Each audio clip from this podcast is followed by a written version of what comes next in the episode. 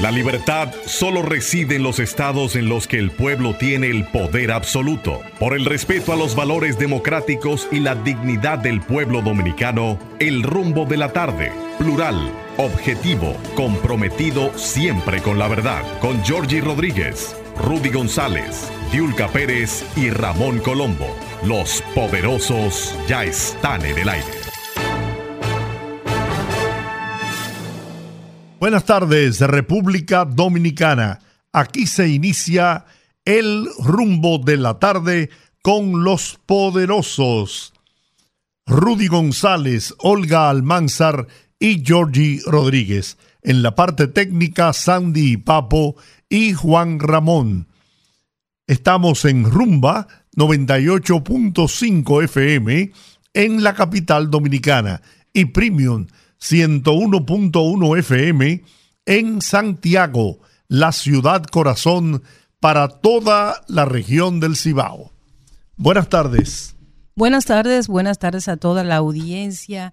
Gracias por el placer de su sintonía, gracias por el placer de estar con nosotros de lunes a viernes aquí en Rumba 98.5 a través del rumbo de la tarde. Bienvenidos sean todos.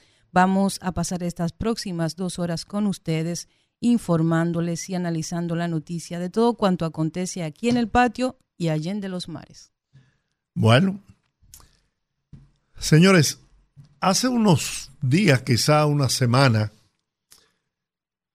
tomó cuerpo una acción vandálica que realizan algunos de esos mozalbetes que se dedican a obligar a uno a, limpiarle los cristales, los vidrios de los vehículos. Ustedes pueden recordar que hubo hasta eh, una persona que fue herida. Una joven de 22 años y recientemente un periodista que fue agredido también porque estaba grabando eh, su cómo el, ayuntamiento los recogía. Bueno, eso se ha seguido propagando. Y ayer le tocó a mi hijo, al mayor de mis hijos, ahí en la 27 de febrero, esquina Winton Churchill, a eso de las 5.40 de la tarde. Un joven espigado de tez oscura eh, se, le, lanzó sobre el vehículo y empezó a, limpiarle con un agua totalmente sucia, como es eh, tradición en ese tipo de, de acciones, ¿no? Mi hijo le prendió el limpia vidrio. El tipo le, le dijo cuantos improperios usted se puede imaginar. Al ver que mi hijo no le hizo caso, que se quedó sin responderle, el tipo fue, buscó una piedra y le lanzó una pedrada y le rompió el cristal delantero de su vehículo. Bien. Imagínense ustedes en medio de un taponazo a esa hora, ahí en la 27 de febrero con con Winston Churchill, el tipo emprendió la huida de manera inmediata. Yo me pregunto, ¿y no había una disposición de sacar de las calles, de las esquinas, a esas personas que eh, imprudentemente y agresivamente se dedican a, supuestamente limpiar el vidrio a los vehículos? Primero crean entaponamiento porque cuando tú accedes por evitarte problemas, pues el semáforo cambia a verde y tú estás que no sabes si seguir o esperar que el tipo termine. Entonces yo quiero hacer un llamado, no porque el caso me toque a mí ahora, sino porque le ha tocado a mucha gente. Él cuando fue al gimnasio, precisamente esa misma tarde, a dos personas amigas que comparten con él el gimnasio, le sucedió lo mismo en distintos puntos de la ciudad. Entonces yo me pregunto, ¿acaso esto es parte también del plan para presentar al país una imagen de, no control de la delincuencia, de la violencia? ¿Eh? Están tratando de sembrarle en la conciencia a la gente, me pregunto yo, ¿eh? estoy especulando, pero están queriendo sembrarle a la gente en su conciencia el que en el país no hay garantías ni para tú transitar en tu vehículo con los vidrios subidos, que te, que te pueden romper de una pedrada el vidrio y, y agredirte también, porque supuestamente tú no accedas a que te limpien el cristal delantero de tu vehículo. Quieren sembrar también ese terror en la población. ¿Qué se persigue con esto? Si esa es la causa, ¿no? No estoy seguro. Repito, es parte de una especulación, pero me, me, me crea legítima sospecha que esté pasando eso, y más en este caso, que fueron tres personas que por coincidencia estaban en el gimnasio los tres, y a los tres le pasó lo mismo en la tarde. Caramba, eso llama a uno sospechar, a uno convertirse en una gente eh, que, que dude de todo. Bueno, don Giorgi, miren, y la audiencia, yo creo que esto es simplemente un tema que se ha ido de las manos, un tema viejo. Yo considero que el tema de, recordemos incluso que hubo un caso muy famoso por allá, por 2014, 16, en donde un ciudadano salió de su vehículo y, por una agresión de un, uno de estos muchachos que limpia cristales, pues le disparó en la cabeza y lo dejó ahí. Yo creo que es algo que ha ido creciendo yo creo que mm, es un, uno de esos sectores. déjame hacer un paréntesis ahí, perdóname, Olga. Eso es lo menos que uno puede hacer. O sea, eso bajo ninguna circunstancia. Tú puedes utilizar un arma para quitarle la vida a una persona. Para resolver algo así. Para resolver algo como eso.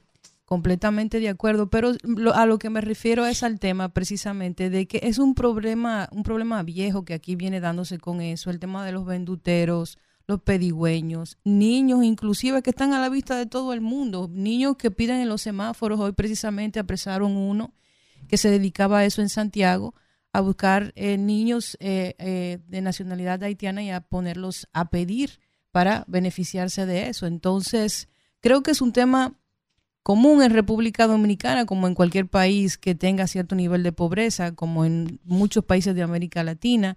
Creo que es un problema que solamente se le presta atención cuando se genera una crisis, como muchas veces pasa en República Dominicana.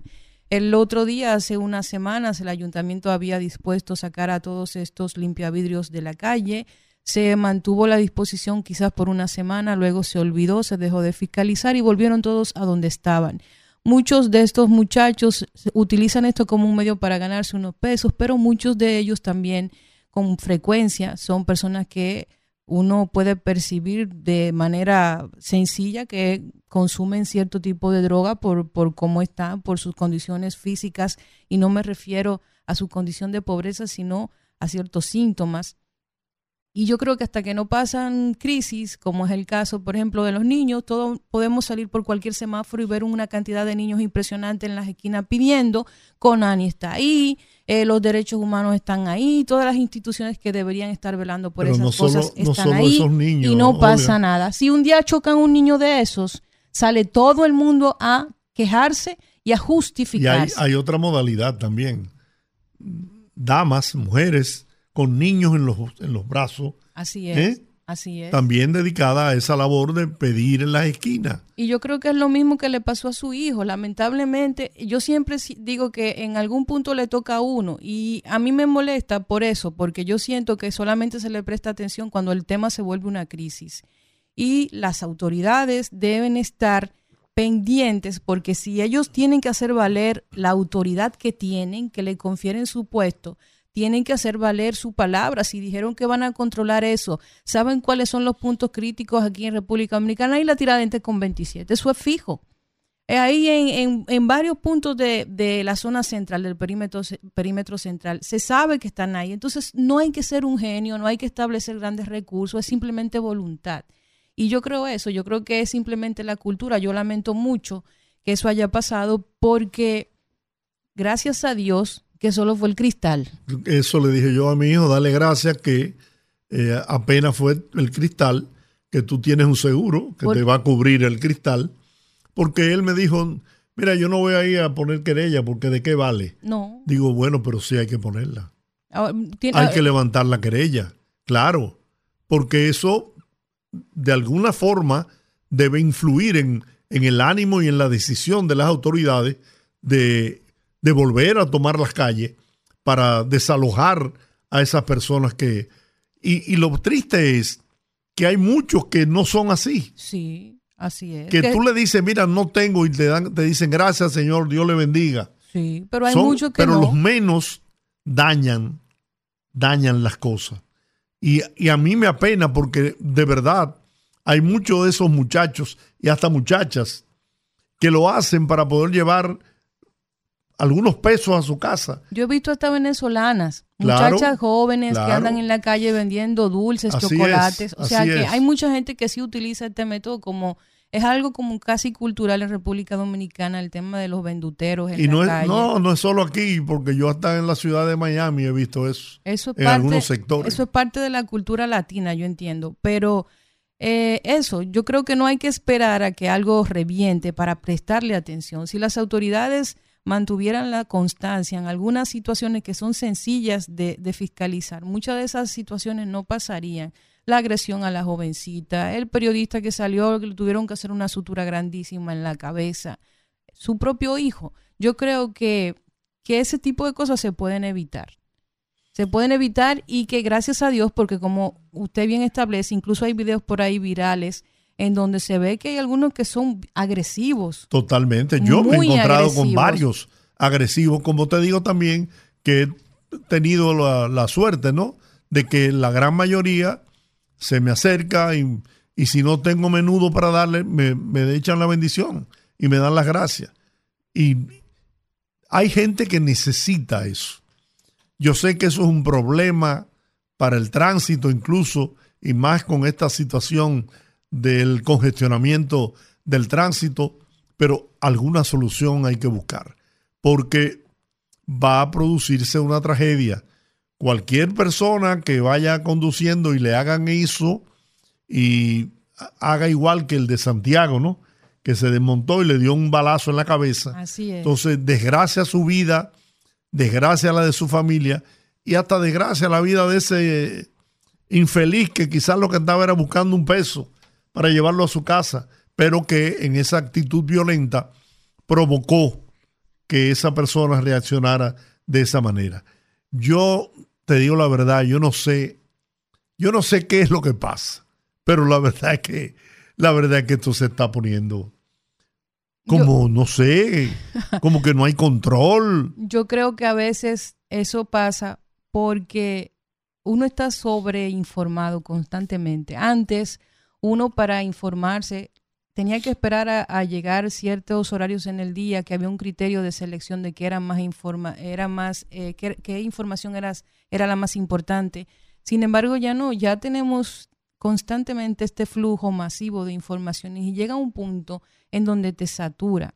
Y creo que muchas veces las estrategias en política también eh, permean un poquito en ese sentido, porque mucha gente sabe que cualquier material que contenga algún tipo de, situación con la que uno se puede identificar, se hace viral y se da entonces, y no quiero sonar como el hombre aquel que dijo que era una percepción, pero se da realmente un, fenómeno de, de, percepción, precisamente como producto de esa sobreestimulación de información que recibimos. Yo creo que eso influye mucho en el estado de ánimo, yo creo que eso influye mucho incluso en, en la misma idea que uno tiene del país en el que vive, y por eso es que hay que, ser, hay que tener criterio para incluso publicar algunas cosas porque uno no sabe si está contribuyendo con la agenda de otra persona. Entonces, yo creo que eso también tiene un poquito de influencia en ese sentido. Me llamó una persona amiga, me pidió no revelar el nombre, pero eh, me dejó en libertad de, de hacer uso de un hecho que involucra a la Dirección General de Migración. El, en el día de ayer, la Dirección de Inmigración se tiró, como dicen ellos, en un edificio en remodelación en donde está el taller de una arquitecta. Y habían ciudadanos haitianos que laboraban en esa remodelación y en la misma en el mismo taller de la arquitecta. Todos con sus papeles legalizados aunque dos de ellos no lo tenían encima. Pero la, copia que la, persona eh, encargada de la obra, le reclamaba o le reclama a cada ciudadano haitiano que a, quien él emplea, tiene que darle el documento que los eh, legaliza de su legalización de su estancia en el país.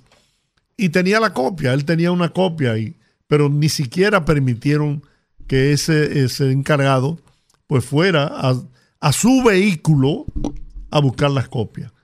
De una manera eh, arbitraria. arbitraria, se llevaron, maltrataron primero a todos, no solamente de palabra, sino con hechos.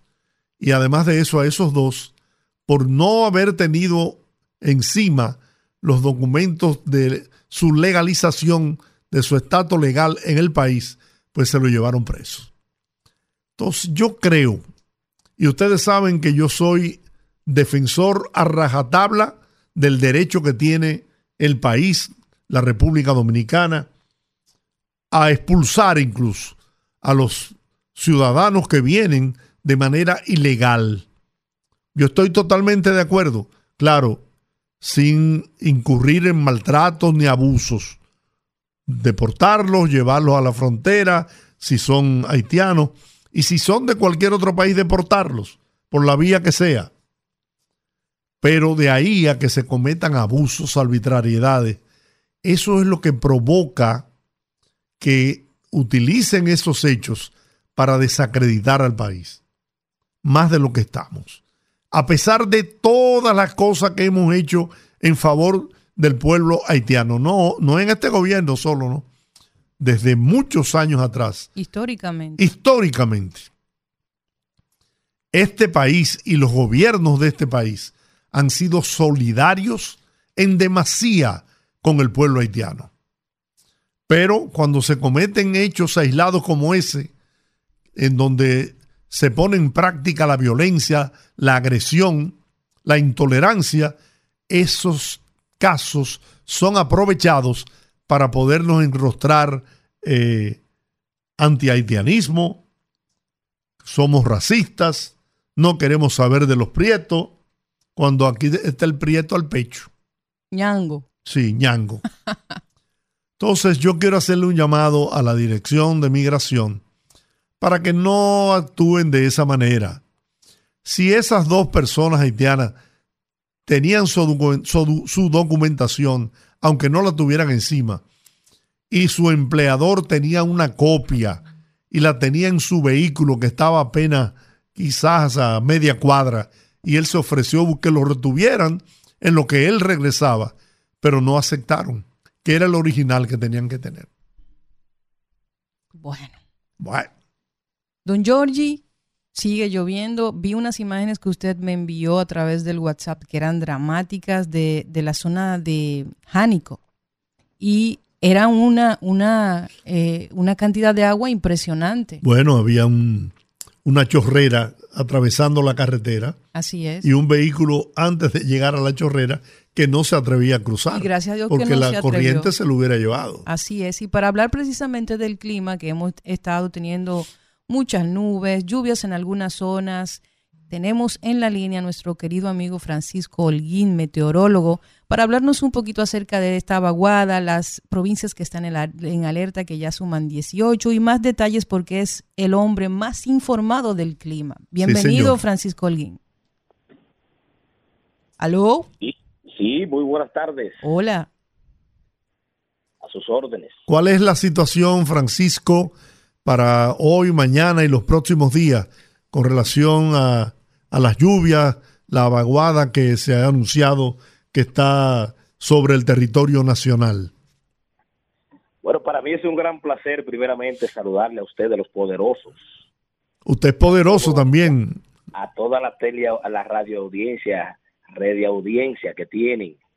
Bien, como usted decía, las condiciones en República Dominicana en este momento eh, las lluvias, eh, aunque no están ocurriendo a nivel nacional, en todo el territorio nacional, las que desde ayer se han manifestado acá en el país, sobre todo en esos sectores de Santiago, han favorecido tanto la, parte urbana como la parte alta de montaña y la presa, el complejo de presa Tavera Bajo Angostura, eh, le ha estado lloviendo desde ayer. Vamos a ver en los próximos días qué tanta lluvia se podrá manifestar en, eh, en el caudal de entrada de esos embalses que están ahí en el Cibao. Está lloviendo en la cordillera. Eh, como usted decía, tenemos una vaguada en, el entorno nuestro que, favorece a estas condiciones más la inestabilidad que es muy típica de los meses de mayo, eh, es lo que se está manifestando en estos momentos.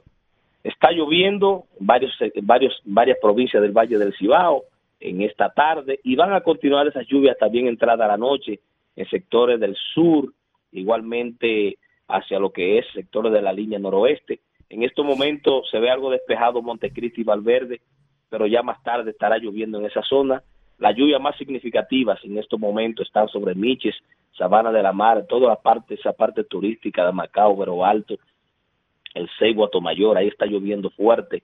También está lloviendo fuerte sobre esa zona de los Haitises, así que precaución al que vaya a salir hacia esa zona porque prácticamente eh, ya después del segundo peaje habrá, hay muchas lluvias hasta usted llegar a la zona de Nagua, también está lloviendo. Así que el ambiente en la tarde de hoy ha habido esa convectividad que está favoreciendo sus aguaceros.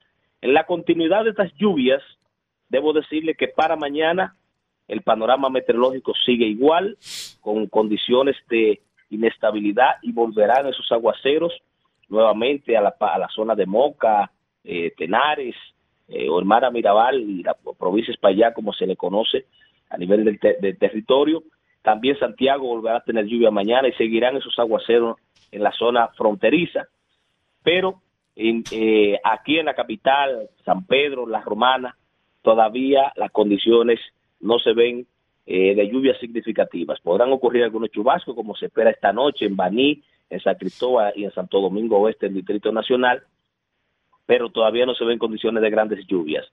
Nosotros entendemos que para el, el jueves eh, se incrementan un poquito más las lluvias y las lluvias de la capital, todo luce indicar que de acuerdo a estas herramientas que desde el lunes está eh, la proyección que hago los días lunes para las personas en el pronóstico en mi canal de YouTube, eh, nos, nos están dando de que para el viernes sí se esperan algunos aguaceros en el Gran Santo Domingo, o sea, van a ser mucho más prolongados, y más significativos los aguaceros del día viernes. Son proyecciones.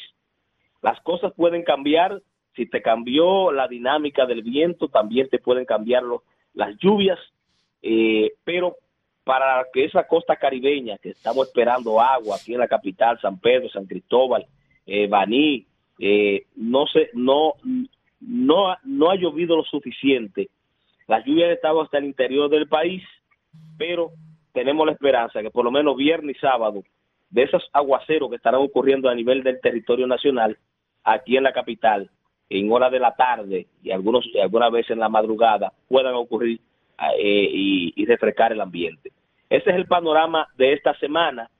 Todo luce indicar que mayo va a continuar con un patrón algo lluvioso que se va a comenzar a calentar un poquito el ambiente de mayo y, y durante todos estos días no va a estar dejando lluvias. Se ve que todavía el domingo estará lloviendo. El próximo lunes también se ve que, que el ambiente en las proyecciones siguen dando algunos chubascos en la parte costera del Caribe que pueden beneficiar a la capital.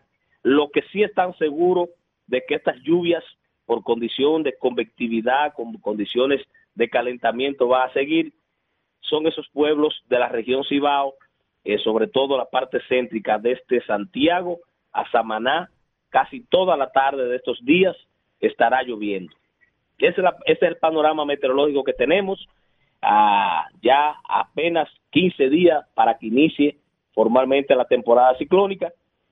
También decirle que se formó la primera onda tropical, está eh, en la costa occidental de África, no tiene condiciones de un potencial para ah, convertirse en ciclón tropical pero como nosotros hemos hablado tanto en estos días del fenómeno del niño y esas cosas, eh, no importa si hay pocos fenómenos o muchos fenómenos, lo importante es reconocer que la República Dominicana está en la ruta de los huracanes y desde ya debemos comenzar a hacerlo preparativo. Instituciones públicas, privadas, junta de vecinos, eh, eh, los vecinos y todo el mundo hacer lo que tiene que hacer porque nunca se sabe eh, qué puede suceder durante estos seis meses que a partir ya del primero de junio nosotros vamos a tener como se conocen como la eh, el, el periodo de temporadas de ciclones tropicales. Francisco, ¿cómo se espera esta temporada ciclónica? Siempre se hacen pues algunos análisis respecto de las condiciones que pueden reinar para la, la, temporada ciclónica, si va a ser intensa, si va a ser normal. ¿Hay algún tipo de proyección en ese sentido? Bueno, eso es lo que le acabo de decir. Eh, al no tener retorno, no sé si solo me escuchaban. No, no, le escuchamos, perfecto. Eh, con relación a la temporada ciclónica, los pronósticos, yo analizo seis entidades internacionales que hacen pronósticos estacionales. Los pronósticos estacionales son justo estos pronósticos de dos y tres meses de cómo puede venir la temporada ciclónica. Hasta el momento, eh, solo uno de esas entidades me está dando 16 fenómenos nombrados. Las demás se están quedando entre 12 y 14. O sea que se están quedando dentro de una temporada por debajo del promedio y otra que llega justo al promedio. Esto porque al momento de correr estos software, de introducir los datos iniciales para correr los software, se les introducen eh, lo que son las variables que indican que el fenómeno del niño va a estar presente. ¿Qué es lo que hace el fenómeno del niño? Bueno, el fenómeno del niño no es más que las anomalías de temperaturas cálidas en el Pacífico. Cuando, eh, cuando se está dando estas condiciones en el Pacífico Central, se habla de que las temperaturas de la superficie del mar se calientan, hay más convección, se pueden generar más fenómenos en el Pacífico que afectan muchísimo a México. Sin embargo, se genera una corriente en la tropósfera eh, media y alta que se conoce como la célula de Walker. Entonces, esa se, al haber allí el ascenso de aire, los vientos en altura transportan ese aire frío, entonces lo descienden en el Atlántico y esas condiciones eh, mayormente tienden a favorecer a que la temporada ciclónica no se enfríe el mar lo suficiente y no se formen eh, muchos fenómenos. Ahora, fue lo que le acabé de decir, la presencia del fenómeno del niño o de la niña, que en ocasiones cuando se dice que se tiende la niña, hay más formaciones porque favorecen a periodos más húmedos acá en el Atlántico, la República Dominicana está en la ruta de los huracanes. Entonces, al estar en la ruta de los huracanes, uno solo que se forme puede moverse hacia el Caribe y afectarlo. Si te dice que son 20, no te preocupes por la cantidad, preocúpate de que tú estás en un lugar que es amenazado por los huracanes. Así que sean 12 que se esperen de acuerdo a los pronósticos, sean 14 que se esperen de acuerdo a los pronósticos, o sean 5 porque las condiciones indican que no se van a que, que, no va a haber teleconexiones y no no se van a dar eh, eh, todos estos eh, estos factores que tienen que darse para que hayan muchos fenómenos, tú no puedes preocupar, tú no puedes preocuparte, lo que tienes que es prepararte, porque tenemos que aprender a ser resiliente a estos eventos hidrometeorológicos porque estamos en la ruta de los huracanes y es como un tubo que tú tienes. Tú, eh, la costa este de Estados Unidos, tal vez ellos no se preparen lo suficiente, pero nosotros que estamos en la ruta debemos estar siempre preparados. Bueno, muchísimas gracias Francisco por estas valiosas informaciones. Ya lo sabes, salga con sombrilla y abriguito para el fin de semana porque va a llover.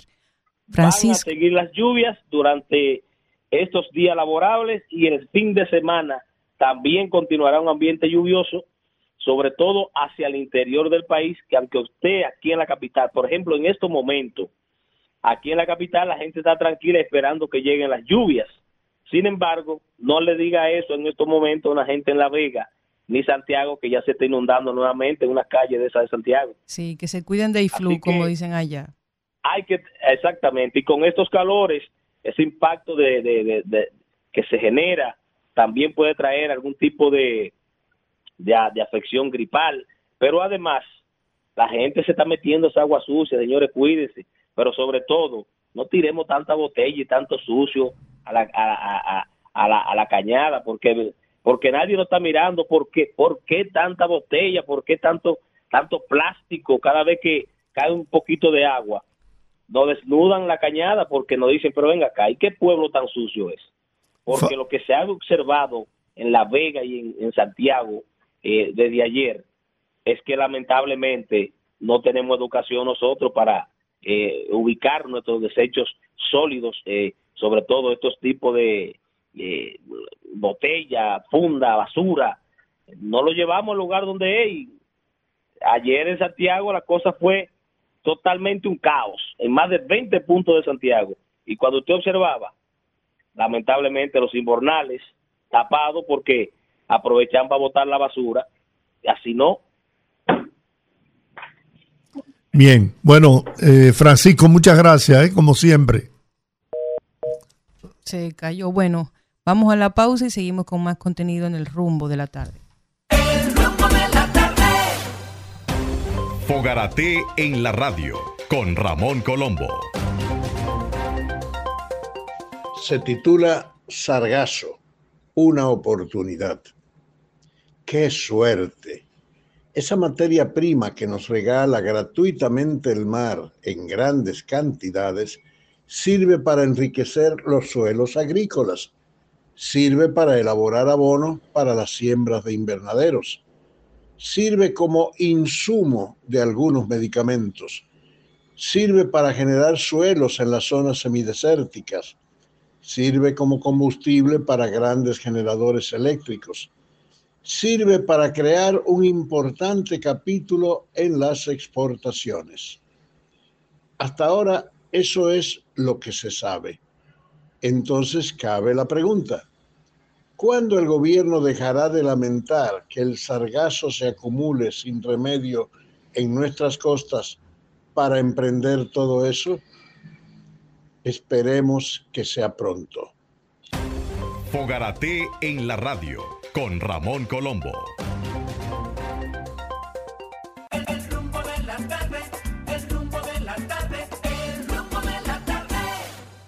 Bien, estamos de regreso en el rumbo de la tarde. El, del 16 al 21 de mayo se va a celebrar en el país el Festival Centroamérica Cuenta 2023.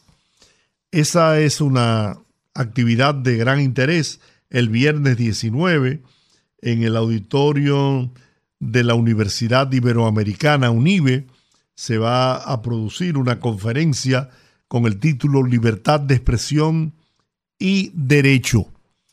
En esa conferencia, además de otros eh, panelistas de gran interés e importancia, participa nuestro amigo, preferido amigo, Servio Tulio Castaño Guzmán.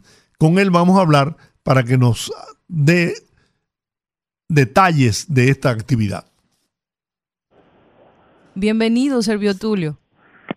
Gracias, gracias una vez más por la llamada y buenas tardes Olga y a don Giorgi. Buenas tardes. ¿De qué se trata este diálogo sobre este tema eh, tan interesante y tan importante? No, y que está en boga en toda América Latina. Así es. No era la verdad. Bueno, se trata de una actividad en el marco del Festival Centroamericano eh, que se está celebrando en el país desde el día de hoy hasta el 21 de mayo en donde se están realizando decenas de actividades literarias con hay más de 90 intelectuales que están llegando al país, en fin.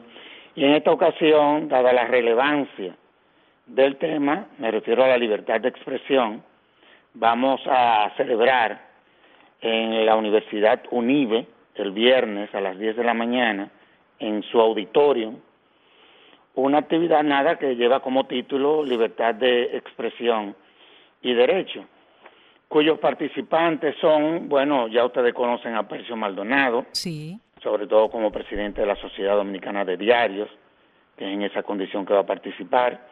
También va a estar Nancy Rodríguez, reconocido catedrático, periodista, constitucionalista, cientista de las ciencias jurídicas.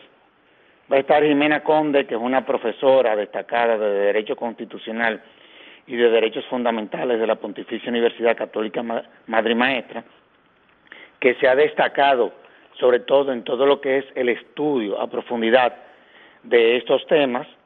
Y la contraparte internacional tenemos a Carlos Fernández Chamorro, que don Giorgi lo conoce, bueno, nicaragüense que ha pasado la de Caín, en honor a la verdad, y también a, Juan Luis E. Fons, que es guatemalteco, que ha vivido una experiencia similar y que ha, que ha tenido que inclusive eh, irse de su país eh, por, por, persecuciones desde estamentos del Estado. Entonces yo pienso que la actividad es interesante, sobre todo porque recientemente salió el índice de Chapultepec, que de una u otra forma evaluó todos los países de América Latina y aun cuando nosotros quedamos entre las mejores posiciones, la verdad es que ese informe también reflejó fortalezas, debilidades, oportunidades e inclusive hasta amenazas. Es decir, que de eso es de lo que se trata. Es súper interesante. El otro día conversábamos aquí en el rumbo de la tarde precisamente sobre cómo se ha ido modificando el tema de la comunicación, el derecho de expresión, de la libre expresión. Ahora con este tema de las redes sociales, esa delgada línea entre la libertad de expresarnos y la difamación sin fundamento, en cómo también las tecnologías están afectando ese proceso. Y yo creo que es una discusión válida y una discusión eh, eh, urgente. No, y también como, por ejemplo, América Latina está viviendo unos retrocesos eh, que deben de preocupar a todo el continente. Por ejemplo, el caso de Nicaragua. Sí. En esta semana cerraron otro medio de comunicación, la prensa. Y lo cerraron, bueno, porque lo quebraron. Su director está preso en una de las cárceles de Nicaragua. Y hemos visto nada de que solamente eh, en situaciones graves de libertad de expresión y libertad de prensa se encontraban Cuba y Venezuela, pero ya Nicaragua pasó a ser el primer lugar. Entonces tú te encuentras también la situación de Perú, de Ecuador, de Bolivia, el caso mexicano con el tema del crimen organizado, es decir, el narcotráfico, cómo eso ha impactado es decir, que y la misma crisis económica, es decir, la crisis post-COVID, que ha obligado a muchos medios de comunicación tener que cerrar. Es decir, la, la, la, la, situación actual merece que los expertos se sienten y real efectivamente traten de buscarle respuesta a todo esto. Una cosa interesante de todo esto también es uno identificar cuáles son los hechos o las situaciones que pueden contribuir a dañarle la imagen al país. Yo te voy a poner un, ejemplo, Olga. Sí. El tema que pasó el año pasado con el defensor del pueblo, cuando quiso ir al canódromo, sí. que a periodistas le tomaron sus teléfonos celulares en donde ellos habían tomado sus grabaciones que iban a ser la fuente de información. Ustedes no se pueden imaginar el impacto que tuvo eso en la evaluación de la República Dominicana. Imagino que sí. Ustedes no se lo pueden imaginar. O, por ejemplo, el hecho de que el Congreso trató de aprobar una ley que real y efectivamente era una camisa de fuerza a la libertad de expresión y difusión del pensamiento. Me refiero a la que tenía que ver con el derecho al honor y a la integridad, en fin, que tenía una serie de disposiciones que real y efectivamente atentaban contra la libertad de expresión. Así tú te encuentras una serie de, datos que valdría la pena eh, que el Estado lo tenga en cuenta para ver si nosotros seguimos mejorando en la calificación. El hecho de nosotros tener una ley desde el año 62. Así es. Esto es una verdadera locura cuando el mundo cambió. Sin embargo, para que tú veas que hay cosas que son positivas, el hecho de que se nombrara una comisión de expertos para que elaboraran una propuesta de reforma, ya eso es un aspecto positivo para el país. Es decir, estas son las cosas que vamos a estar analizando y que yo creo que van a contribuir y le van a servir no solamente a los países centroamericanos, sino también a nosotros como dominicanos, que dicho sea de paso, esta es una feria que se viene celebrando desde hace 10 años y por primera vez se, se, celebra simultáneamente en la República Dominicana y España.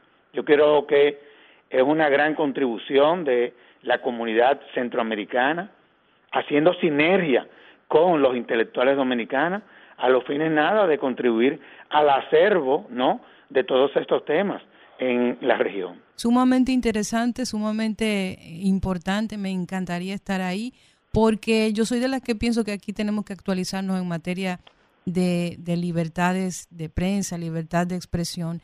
Eh, lo analizábamos el otro día, el tema de la dependencia, de hecho en un ranking sobre libertad de expresión y libertad de prensa al que, al que tuve acceso, establecía precisamente esa dependencia que existe de los medios formales a la eh, publicidad estatal. Y eso en cierta forma también contribuye con que no exista una libertad de prensa real, porque hay un conflicto de intereses. Y eh, ese papel que tiene que jugar la prensa, que tiene que ver con veeduría, con fiscalización, con investigación, con transparencia, no puede llevarse a cabo si esos volúmenes importantísimos de publicidad, en, muchas, en muchos de los casos, por no decir todos, son básicamente los, los que sostienen la estabilidad de muchos medios de comunicación. Yo creo que es una discusión importante y queremos invitar a toda la gente, no sé si está abierto al público o a quién va dirigido.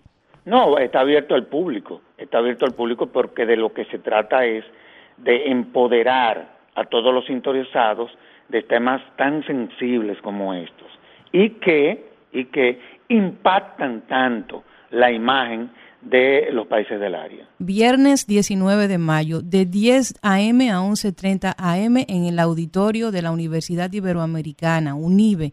Ojalá y que podamos estar allá y todos ustedes que les interese el tema, estudiantes de comunicación, periodistas, estudiantes de derecho y abogados que estén interesados en el área de comunicación, puedan eh, compartir esta importante, este importante diálogo titulado Libertad de Expresión y Derecho Muchísimas gracias a nuestro querido y estimado Servio Tulio Castaños. A ustedes, como siempre, por su atención. Muchas gracias. bueno. Bueno, la Junta Central Electoral dio plazo hasta hoy martes a las 8 de la noche a los partidos, agrupaciones y movimientos políticos para que formulen sus escritos y consideraciones sobre la resolución 13-2023 sobre aplicación del porcentaje de las reservas de candidaturas. En una comunicación dirigida a los delegados políticos y técnicos de las organizaciones afiliadas al órgano, la Junta Central Electoral programó, repito, las 8 de la noche como la hora límite para presentar sus consideraciones en torno a la controversial pieza. El organismo eh, ha dado este plazo y los partidos están compelidos a, presentar sus opiniones y, propuestas, ¿no? Esta mañana, no ayer, en, horas de la mañana, unas 15 organizaciones políticas partidarias y movimientos políticos entregaron un documento eh, sobre el tema de la reserva del 20% y de la resolución de la Junta Central Electoral. Incluso el Partido de la Liberación Dominicana, el secretario de Asuntos Jurídicos del partido, José Dantes Díaz, aseguró mantenerse, que de mantenerse la resolución sobre la reserva del 20% de las candidaturas, muchas organizaciones de la oposición sopesarán su participación en las elecciones presidenciales, congresuales y municipales del 2024. Dijo Dantes Díaz que bajo el actual esquema no hay garantías de que en la República Dominicana se produzcan unas elecciones transparentes, objetivas y participativas. Dijo que esa medida abre las puertas a una crisis política sin precedentes en la República Dominicana. Pero por Dios, yo, yo, es que yo no puedo seguir leyendo esto. Por Dios. ¿Qué piensa? O sea, el hecho de que los partidos políticos sean compelidos a seleccionar las reservas, el 20% de las reservas en cada uno de los segmentos de las candidaturas, es, es motivo para una crisis. Porque usted quisiera poderse reservar los 32 senadores, ¿eh? los no sé cuántos diputados, para usted utilizar su partido como, como un centro de negocios.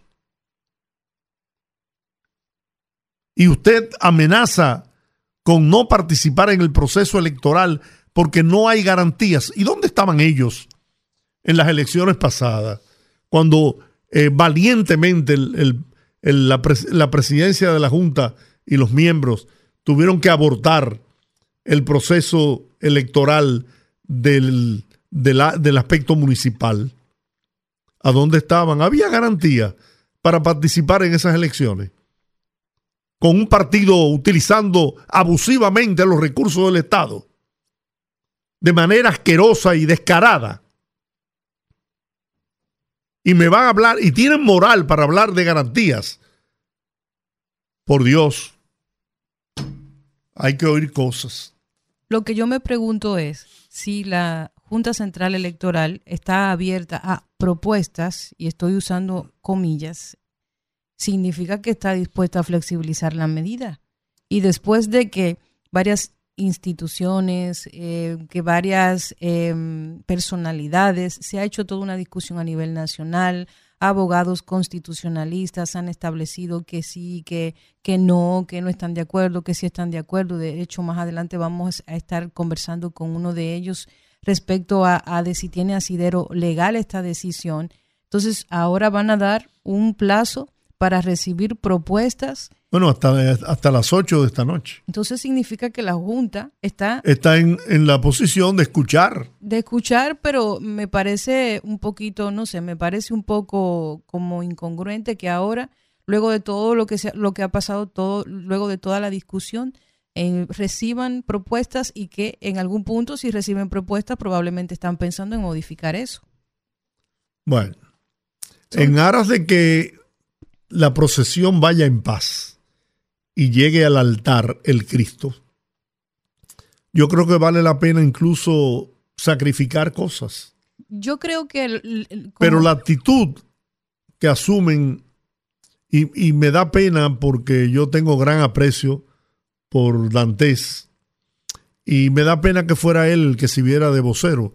Yo sé que no es una posición personal de José, pero de ahí a usted amenazar con que algunos partidos no participarían en el proceso electoral, pero, o sea, se le está impidiendo que usted presente candidatura.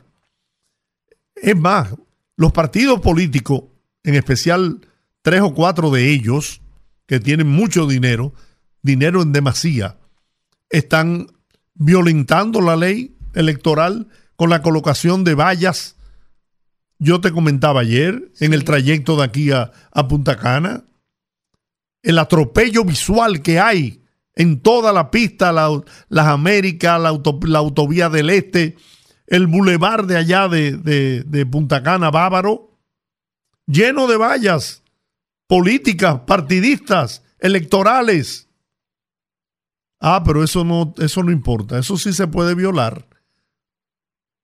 Y el hecho de que amparado en una eh, sentencia del Tribunal Superior Electoral y según ellos de, de, lo que establece la Constitución, resolutaron de que el 20% de las reservas se aplicaría en cada uno de los segmentos de la candidatura. el 20% en los diputados, el 20% en los senadores, el 20% en los alcaldes, el 20% en los regidores, y, por ahí María se va. Y, y lo que es igual para todos es ventaja para alguien. Bueno, lo que pasa es que muchos partidos de la oposición establecen que esto sería una especie de estrategia, y de hecho lo vimos aquí cuando vino Danilo Díaz, que dijo precisamente eso, de que es una estrategia para evitar alianzas y que esto estaría cercenando la posibilidad de algunos partidos de unificarse y que crearía un conflicto interno entre los, partidos que tuvieran el deseo de, ir aliados a las elecciones con el tema de ese porcentaje. Entonces, yo le voy a decir la verdad. A mí me da, me da vergüenza ajena ver todo este show mediático que se ha hecho por esta medida. Yo entiendo que los partidos tengan derecho a expresarse. Yo tengo eh, conciencia de que las organizaciones políticas deben ser activistas en relación a lo que ellos consideran justos dentro del marco de la ley. Entiendo todo eso. Pero yo estoy cansada. Yo pensaba que a esta altura del juego, ya en el proceso, en el, en el nivel de desarrollo que llevamos como, como mundo, ni siquiera como nación, porque aquí falta mucho todavía, pero en el nivel de desarrollo humano que hemos alcanzado, a República Dominicana no le ha dado para poder sortear y pasar esa etapa en donde todavía a esta altura del juego, en pleno año 2023, es como si estuviéramos teniendo un, retroceso a los años 80, a los años 90, a los años 70, en donde veíamos este tipo de situaciones que los propios partidos políticos cercenaban la confianza de las instituciones que están velando por el proceso democrático. A mí eso todavía me, choca y me sorprende. Pero yo te, yo te pregunto, Olga, el 20% en el renglón de los senadores, serían seis senadores. Vamos a tomar como modelo al PLD. En, algún, en alguna elección el PLD le ha dado a aliados más de un, de un senador, quizás. Quizás. Que yo recuerde Prim Pujals. No, no recuerdo otro, a lo mejor lo hay. Pero, pero han llegado a seis senadores en un proceso de alianza. En los diputados el 20%. ¿Le han dado a algún aliado el 20% de las candidaturas a diputación? por favor, no, no quieran incidentar el proceso. Yo sigo viendo todo esto y, yo no sé, yo, yo debo estar equivocado porque yo no oigo a más nadie pensando así. Pero, por Dios, ¿qué es lo que, qué es lo que se quiere sembrar en la conciencia, en el ánimo de la gente? ¿Deprimirlos? ¿Crear pánico? crear la sensación de, inseguridad. Bueno, hemos hecho contacto con José Dantes para que él nos, nos diga, o sea, a mí me gustaría que José nos diga cuándo el PLD, que es el partido al el que él eh, representa y es parte de, su alta dirección, le ha dado seis senadores a, los aliados, eh, el 20% de los diputados a los aliados a lo mejor yo, la memoria me falla y no, no lo recuerdo. Buenas tardes, José. Buenas, José. Buenas tardes. Adelante, José. Sí, buenas tardes. ¿Qué tal? Hola, ¿cómo estás? Bueno. Bien, gracias. Me gustaría escuchar tu opinión el, sobre el tema de la, de la disposición de la Junta del documento que ustedes entregaron ante la Junta Central Electoral, del plazo que ha dado la Junta para que ustedes expongan eh, antes de las 8 de la noche de hoy sugerencias o propuestas que tengan. Sobre todo esto me gustaría escuchar tu opinión. Bueno, eh, lo que ha hecho la Junta Central Electoral es simplemente hacernos notificar cuáles son los partidos que han depositado los documentos o, el, o en este caso, exacto, el, lo que es el recurso de reconsideración.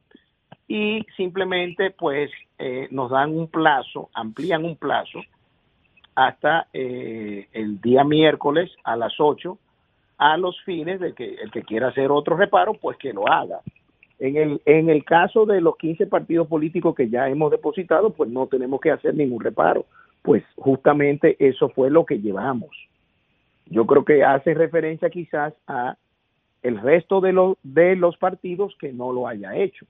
Como ustedes saben, hay un total de 26 partidos, agrupaciones o los movimientos políticos reconocidos ante la Junta Central Electoral.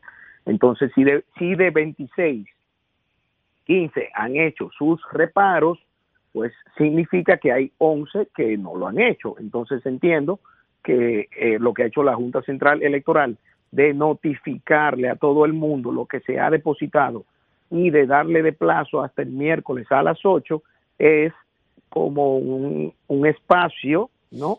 Para que todo el que no lo haya hecho aún y quiera hacerlo, pues que lo haga para ellos entonces poder estudiar todos estos reparos y tomar una decisión al respecto que desde el punto de vista de los partidos que estábamos ayer esperamos que sea para rectificar, eh, ¿no? para reconsiderar la resolución que han dictado al margen de la ley.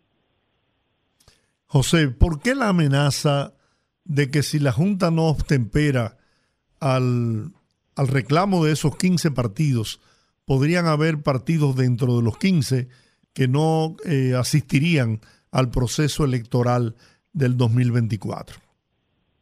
No, mira, yo creo que aquí realmente, aquí hubo una malinterpretación. No, lo número uno no es una, no es una amenaza. Lo que se dijo es que dentro de este contexto que ha creado la Junta Central Electoral, cuando se analiza en su conjunto de una manera objetiva y sosegada, uno mire en el, en el tablero todas las variables que se puedan producir y lo que uno se lo que uno se está preguntando es si esto no sería parte de una estrategia para tratar de lograr de que las elecciones del 24 se lleven a cabo de, una, de una manera tal eh, que desanimen a la participación. Y en ese sentido, nosotros hemos analizado esa posibilidad cuidado si lo que se quiere con todo lo que ha estado pasando es crear un ánimo de abstención y de no participación, porque eso lo que va a implicar es que nosotros tengamos que regresar a los tiempos donde la Junta Central tenía que ser acompañada por una comisión de terceros, de, de, de gente del sector privado o de representantes de gobiernos extranjeros. Entonces, no es que una amenaza de que si se mantiene el, el, criterio, no, no. Lo que sí hemos dicho es que si se mantiene el criterio aquí, se va a crear un, o, o, se ahondará una crisis política. Ahora, eso no significa que esa crisis va a desembocar en una no participación de las elecciones. Ahora, lo que sí esa crisis política puede desembocar es en la exigencia de que ante la falta de confianza y de, y de credibilidad en el árbitro, se exijan una serie de garantías para poder participar. Lo que ocurre es que cuando las cosas no se explican en su justo contexto, y, eh, pueden darse a malinterpretaciones como las que lamentablemente ayer pasaron. Señor Dantes, estábamos analizando antes de llamarle en relación, y esa es mi postura muy personal, en que yo entiendo que la conducta de supervivencia del sistema de partidos y su papel dentro de la democracia es precisamente conservar ese sistema, es cuidarlo, es protegerlo, porque parte de la estabilidad democrática y social tiene mucho que ver con el rol que juegan los partidos políticos en ese proceso. ¿No siente usted que este tipo de denuncias, yo entiendo que cada partido tiene el derecho de hacerlo porque cada partido tiene que velar porque la ley se cumpla en igualdad para todos, pero ¿no siente usted que pudieron haber llevado este proceso de una forma distinta a través de los organismos adecuados, con los delegados ante la Junta? Porque hacer esto a nivel público, la discusión como se ha tornado, lo que está haciendo es lacerando precisamente la confianza en el sistema de cara a un año eh, preelectoral. Estamos a una curva de las elecciones presidenciales y tenemos a los partidos políticos atacando al propio sistema, al sistema que ellos mismos pertenecen, cuando tienen otras vías para canalizar esas quejas.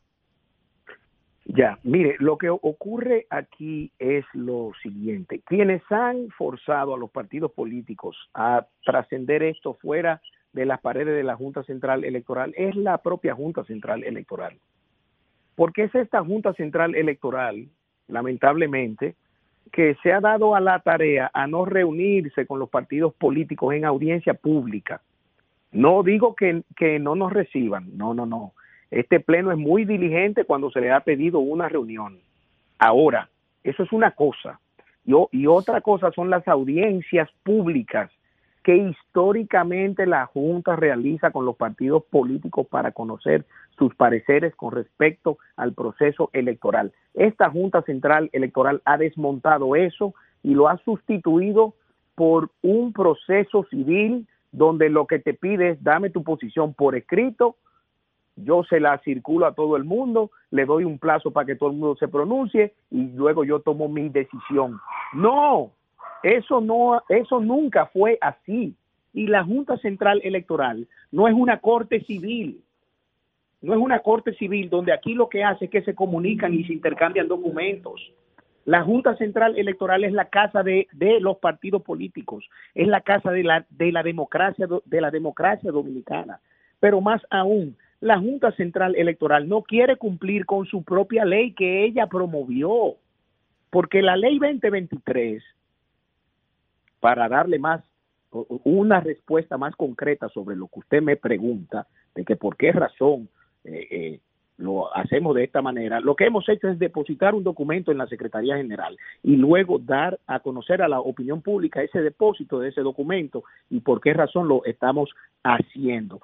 La, la propia ley de la Junta Central Electoral dice en su artículo 27, párrafo 2, párrafo 2, que cuando la Junta Central le pida por escrito a los partidos su opinión o reparos u objeción sobre un tema de, de nuestro interés, procederá luego de recibir las propuestas a convocar a todos los partidos a una audiencia pública para discutir dicho asunto.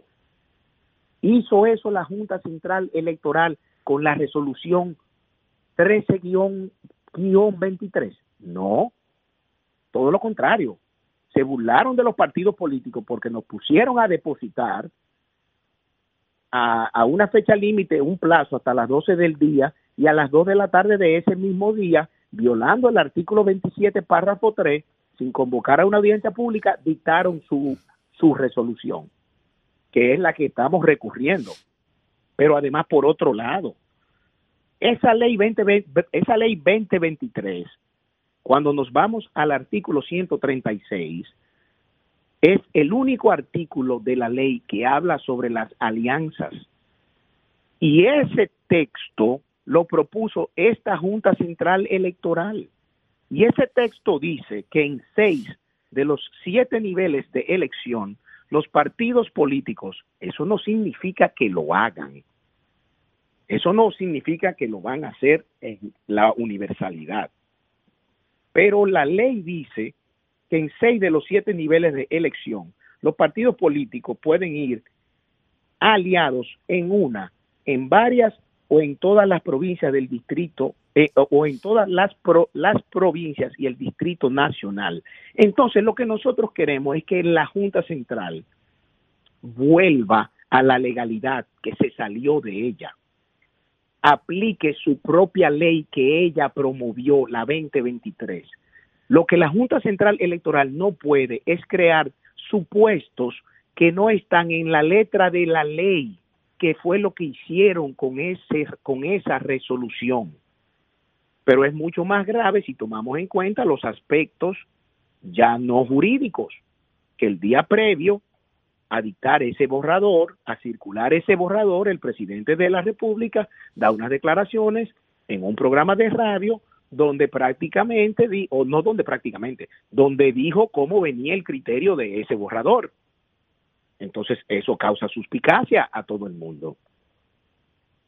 José. E inmediatamente dictan ese borrador, el PRM lo celebra. Entonces, cuando usted ata todas, todas esas situaciones, y cuando usted lee el documento y dice, pero ¿y dónde está la ley 2023? Que ni se menciona aquí. ¿Dónde está el artículo 136? Entonces, eh, eh, se, somos los, los suficientemente responsables. Depositamos antes del plazo. Y vencido el plazo, inmediatamente ellos sacan la resolución, violando el artículo 27, párrafo 3. Entonces, lamentablemente, si, si esto ha trascendido más allá de las paredes de la Junta Central Electoral, es porque esta Junta Central ha decidido que así fuera, no los partidos políticos. José. Sí. Yo quiero preguntarte con toda sinceridad. Sí. ¿El 20% tú crees que es poco para concertar alianzas en cada uno de los niveles de elección? ¿Y, y qué partido político? Y me voy a referir al, al PLD. ¿El PLD en alguna ocasión ha cedido el 20% de sus candidaturas en cada nivel para los aliados?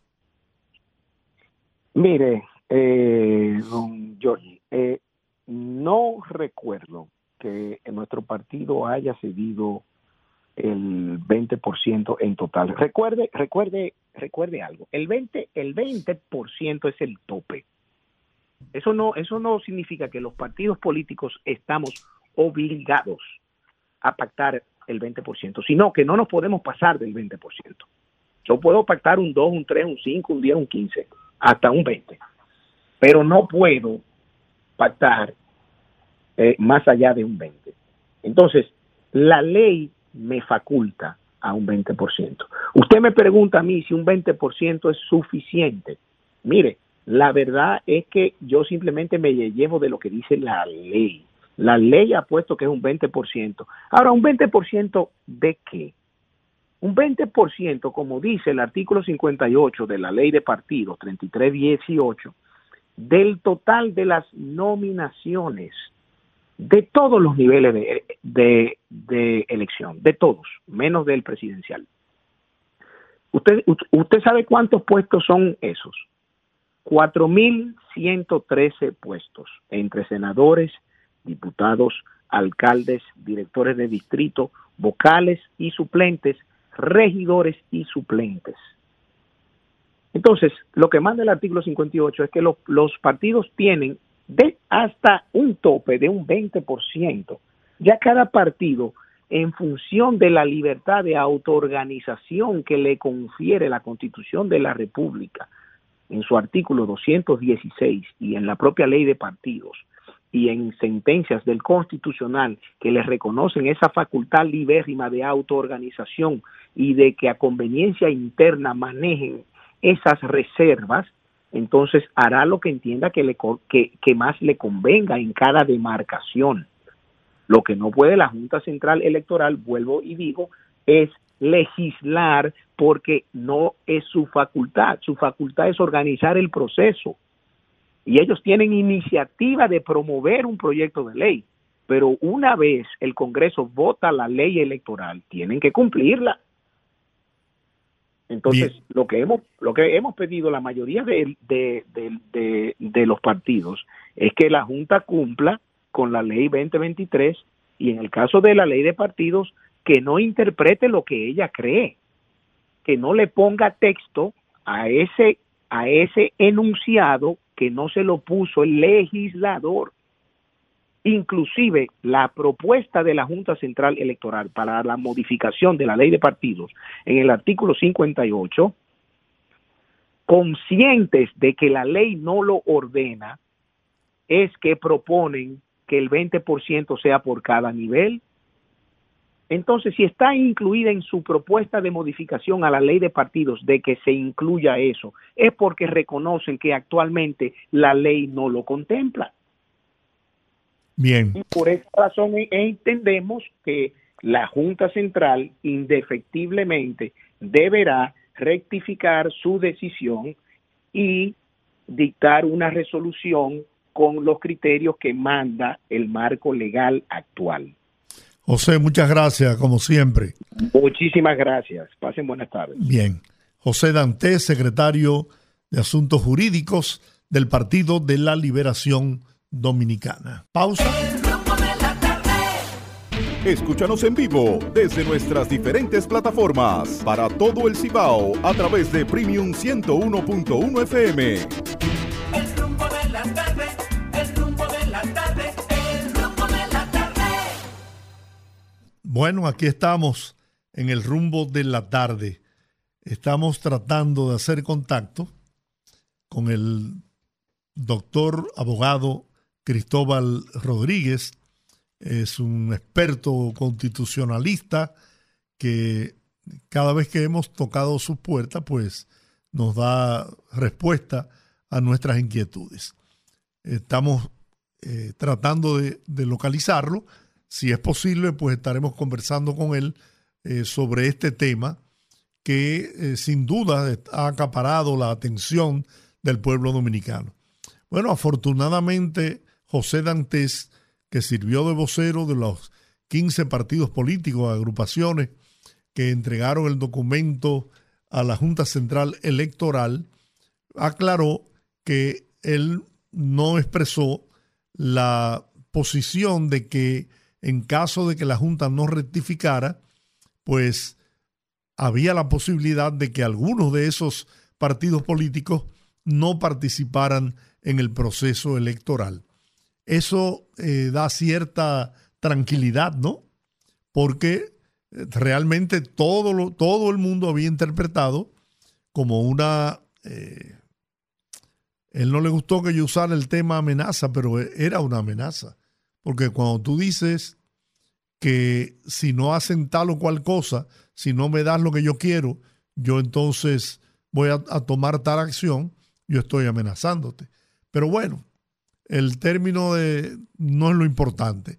Lo importante es que él aclaró de que no hay una, una posición de no participar en las elecciones y sí de exigir garantías, eh, como sucedió en varios procesos, de que eh, la Junta Central Electoral fue acompañada por eh, organismos de la sociedad civil, incluso de diplomáticos. Yo recuerdo cuando el, el señor Roberto Rosario era presidente de la Junta Central Electoral, en el proceso, bueno, del año 2012 fue.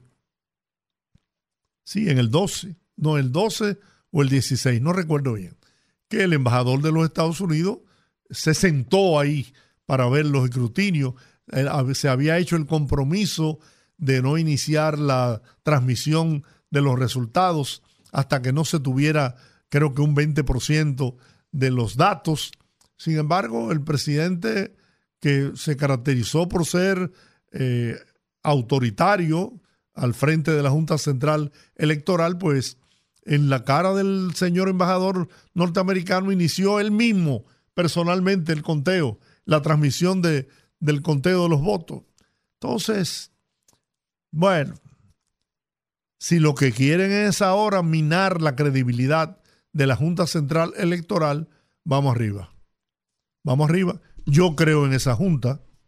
Yo creo que hay esos miembros de la Junta son personas honorables, capacitadas, que no, no creo, bajo ninguna circunstancia, que vayan a comprometer su honor para realizar algún tipo de, de acciones indebidas. Lo dudo, absolutamente lo dudo. Bueno, si, si no hemos eh, podido lograr, sí. pues mañana trataremos de, porque no le vamos a robar la El media hora no, no. a la audiencia. Después Rafael se nos riega. Sí, no, Yo, Rafael solo no, hay muchos. Yo quiero, a... yo quiero, eh, eh, don Giorgi, referirme a un tema que, que me preocupa un poquito. Desde hace algunos días lo vengo pensando y quería referirme al respecto en algún punto. Miren, yo soy una persona que me gusta mucho montear, como dicen en buen dominicano. A mí me gusta mucho salir al interior del país, a mí me gusta ir a zonas de, de bosque, de montaña, caminar y conocer mi país. Me gusta conocer mi país. y cada vez que tengo la oportunidad de hacerlo, pues me voy por ahí. Y me ha pasado que en ocasiones eh, uno de los, de los aspectos que más me llama la atención respecto de, del turismo en República Dominicana, que por cierto, en lo que va de año hemos roto muchos récords en sentido de la afluencia de, de turistas a República Dominicana que vienen a disfrutar pues de nuestra infraestructura hermosa, nuestras playas, y el servicio que es reconocido a nivel internacional eh, de todas las zonas turísticas y en especial de una marca país como es Punta Cana, que todos los dominicanos conocemos y que fuera de aquí también se conoce. Pero una de las cosas que me llama la atención, porque me ha pasado que cuando camino a alguno de esos lugares turísticos, algunos de esos lugares naturales, pasa algún tipo de situación, por ejemplo, que requiera de intervención médica, que alguien se cae y hay que salir por ahí a buscar un sitio donde atender. Una de las cosas que me ha sorprendido es que en zonas turísticas hay muy poca infraestructura hospitalaria y no solo hospitalaria, sino de atención primaria. Y a mí eso me alarma porque cuando uno piensa en la cantidad de turistas y algunas zonas que hay incluso más extranjeros que dominicanos, recordemos el caso, por ejemplo, del, del autobús que se viró, que venía lleno de extranjeros, donde fallecieron tres o cuatro, si mal no recuerdo, en donde las autoridades de turismo tuvieron que llevar muchos de esos extranjeros heridos a eh, clínicas privadas para poder y asumir el costo eh, de los gastos médicos de todos esos extranjeros que eh, resultaron accidentados. Entonces yo creo que es un tema que aquí está pendiente. Yo creo que eh, lo hablábamos ayer, el turismo dominicano es la carta de oro del, del, gobierno de Luis Abinader y este gobierno le debe mucho de su estabilidad precisamente al tema del turismo, pero también critico a los empresarios en ese sentido. Yo creo que los empresarios han debido hacer su tarea en, en el tema, por ejemplo, de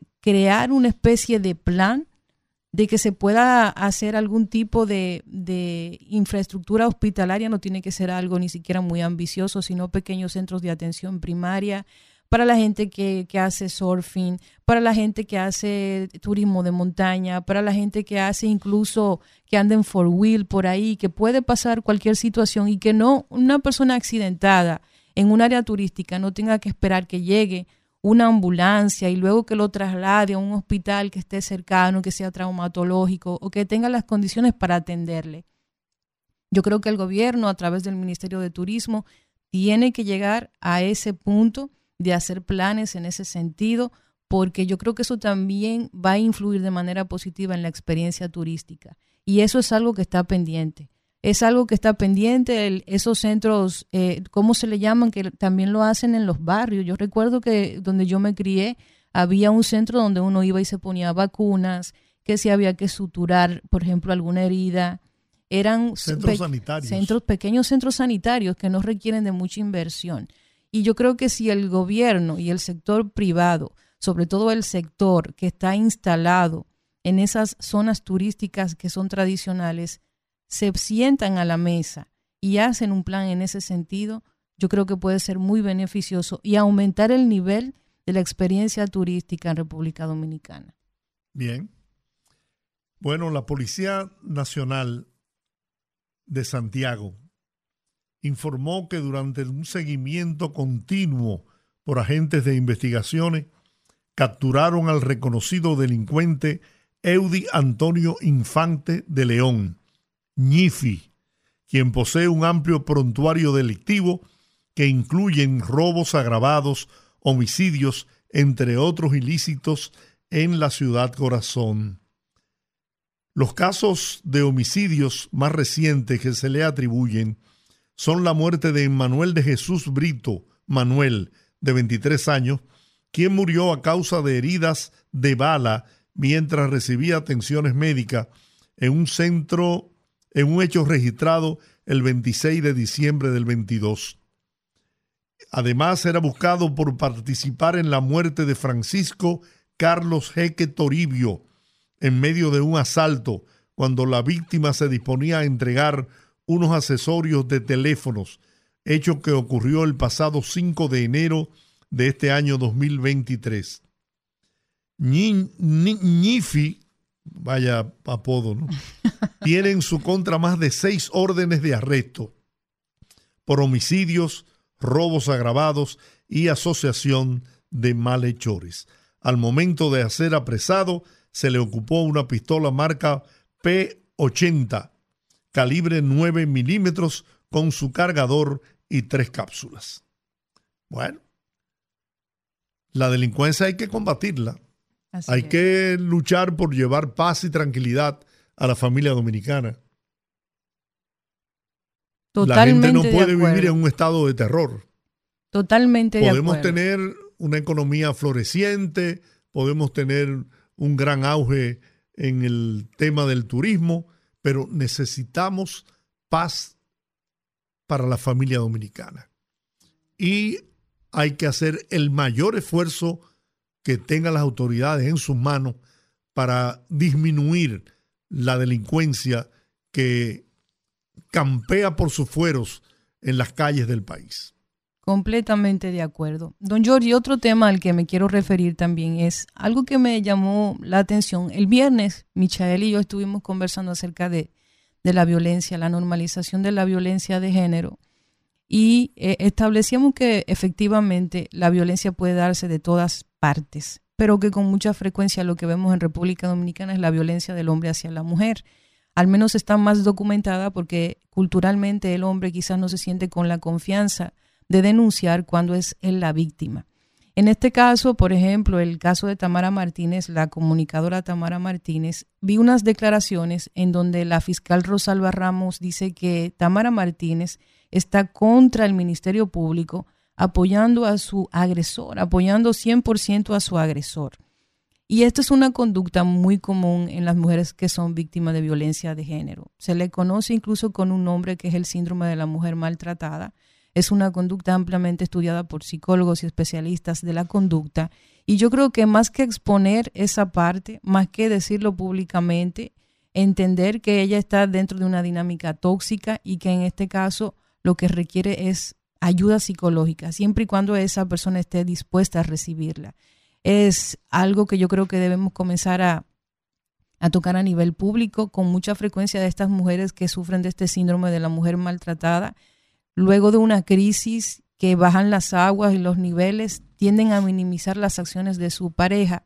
Y como en este caso no hubo una denuncia formal ante las autoridades, sino que todo se dio a nivel público y las autoridades efectiva y positivamente dieron curso con la información que tenían a estas acciones eh, en relación a, estos dos agresores, de, los, de las dos comunicadoras que fueron agredidas, una en un video que se hizo público y otra de la forma en que nos enteramos con este tema de, del, del experimento, supuesto experimento social.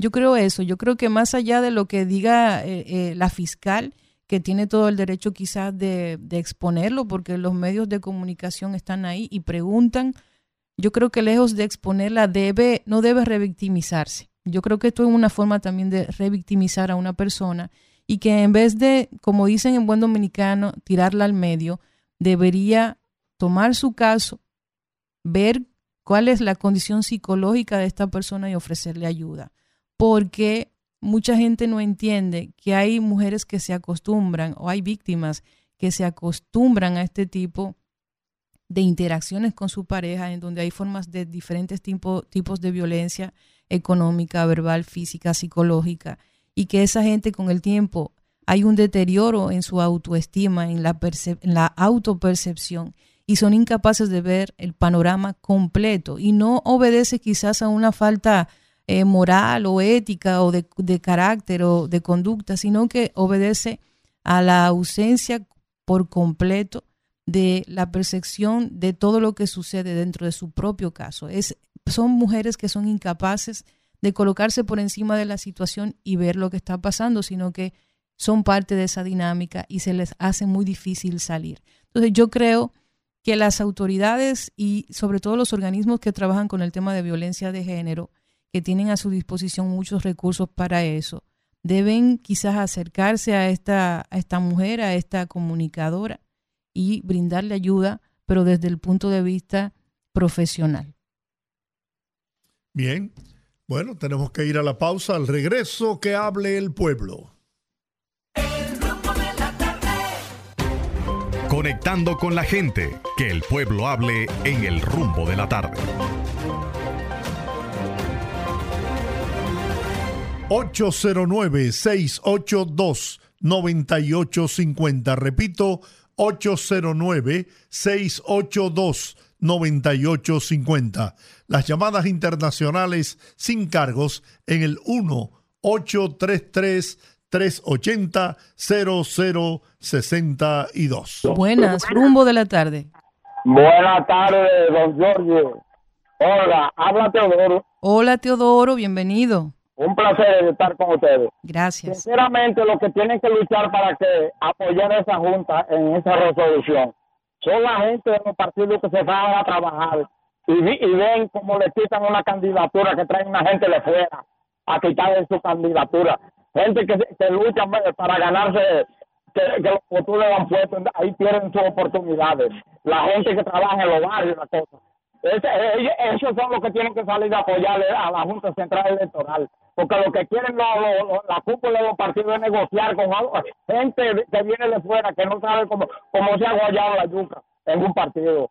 Sinceramente, y con respecto a la, a la área protegida, yo no es cuestión de 15 días como dicen allá los haitises. Es que la vigilancia en las áreas prote- eh, protegidas debe ser permanente con guardia para no permitir que, que abusen de, de los recursos naturales. Muchísimas gracias. Gracias Teodoro por la sintonía. Buenas, rumbo de la tarde. Sí, señor. Buenas tardes, buenas tardes para ese maravilloso equipo. El ciego que más ve, bienvenido. Sí, sí. Oye, dímele a Georgia ahí. Son como dos cositas o tres, no me cierres. No, no, Oye, dele. que por favor a Georgie que me hable con esa gente porque ya yo ni llamo, ya tengo dos o tres días que no llamo. Ah, Yo llamé sí, pero no eh, no pe- pe- pedí eso porque no no nos están mandando el agua.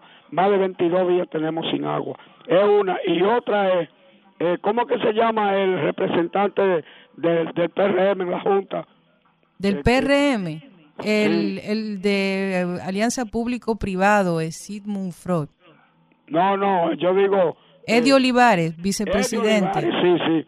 Le desmintió esta mañana una mentira que le habló ayer José Dante eh, en el programa de, de esta mañana, de la misma emisora. Se lo desmintió y te oye. Y, y estaba todo el mundo muerto de la risa. Es una.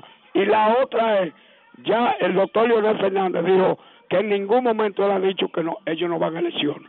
Que sí, que ellos van a elecciones como quiera al presidente de la Junta que deje eso así, porque en el 19 ellos eh, eh, ellos estaban, ellos hicieron su cosa como le dio la gana, entonces ahora hay que hacer lo que ellos digan. No, eso no es así.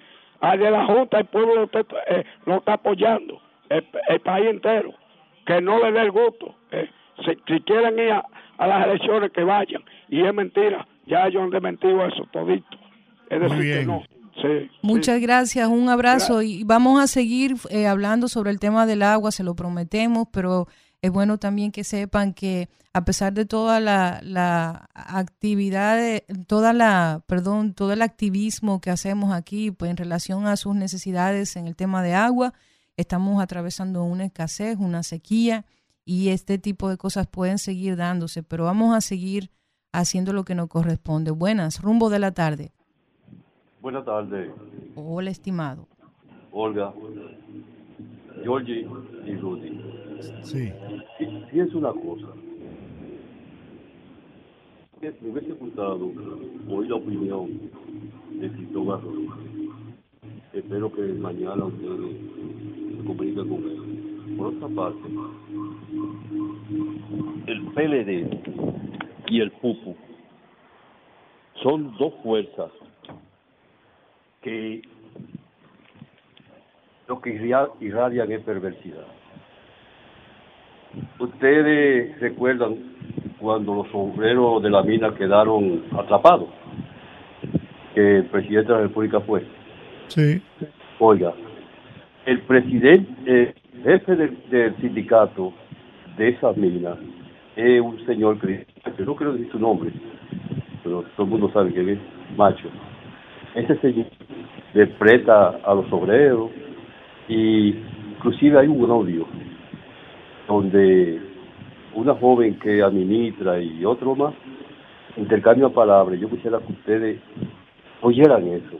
Ese señor es candidato a la sindicatura de ese municipio por la FUPU.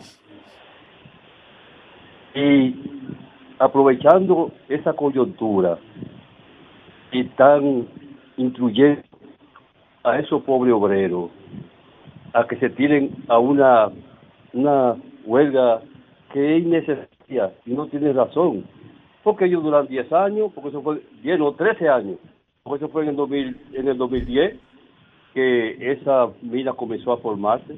Hoy ahora es que ellos están exigiendo, y esos mineros ganan mucho dinero. ¿Cómo usted vería si esos representantes de la mina dicen, está bien, vamos a liquidarlo a todo y que el- la PUPU le busque trabajo a ustedes?